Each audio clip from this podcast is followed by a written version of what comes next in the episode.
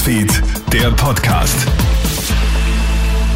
Hallo, einen schönen Mittwochvormittag. Clemens Draxler hier im Studio mit einem Update aus unserer Nachrichtenredaktion.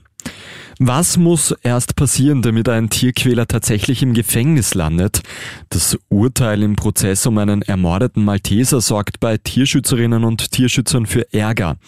Ein 49-Jähriger hat den kleinen Hund mit Stahlkappenschuhen totgetreten und dafür neun Monate Haft ausgefasst.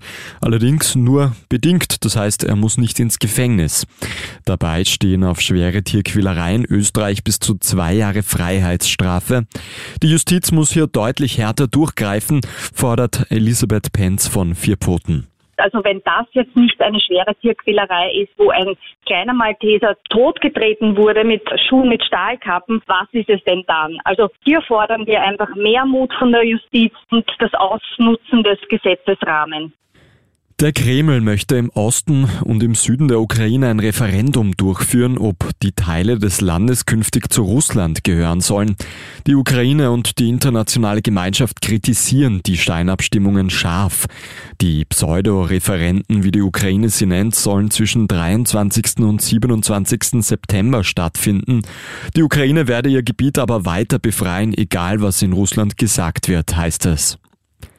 Wie wichtig ein ausgewogenes Ökosystem ist, zeigt jetzt eine Studie aus Zentralamerika. Weil in Ländern wie Costa Rica und Panama in den letzten Jahren zahlreiche Froscharten ausgestorben sind, ist es zu einem sprunghaften Anstieg von Malariafällen gekommen. Die Amphibien fressen die Moskitoeier und verhindern somit die Ausbreitung der Stechmücken. Das Fazit der Studie lautet, wenn wir massive Störungen des Ökosystems zulassen, kann sich das erheblich auf unsere Gesundheit auswirken 嗯。Und in der Schachelite eskaliert gerade ein skurriler Streit. Dem erst 19-jährigen Schachspieler Hans Niemann aus den USA werden nämlich schwere Betrugsvorwürfe gemacht. Dem Jungschachstar ist es nämlich Anfang September gelungen, den amtierenden Schachweltmeister zu besiegen. Dieser war zu dem Zeitpunkt 53 Spiele in Folge ungeschlagen.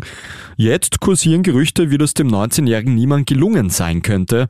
Einige vermuten etwa über Strom im Hintern. Durch vibrierende Analkugeln sollen ihm die nächsten Züge mitgeteilt worden sein.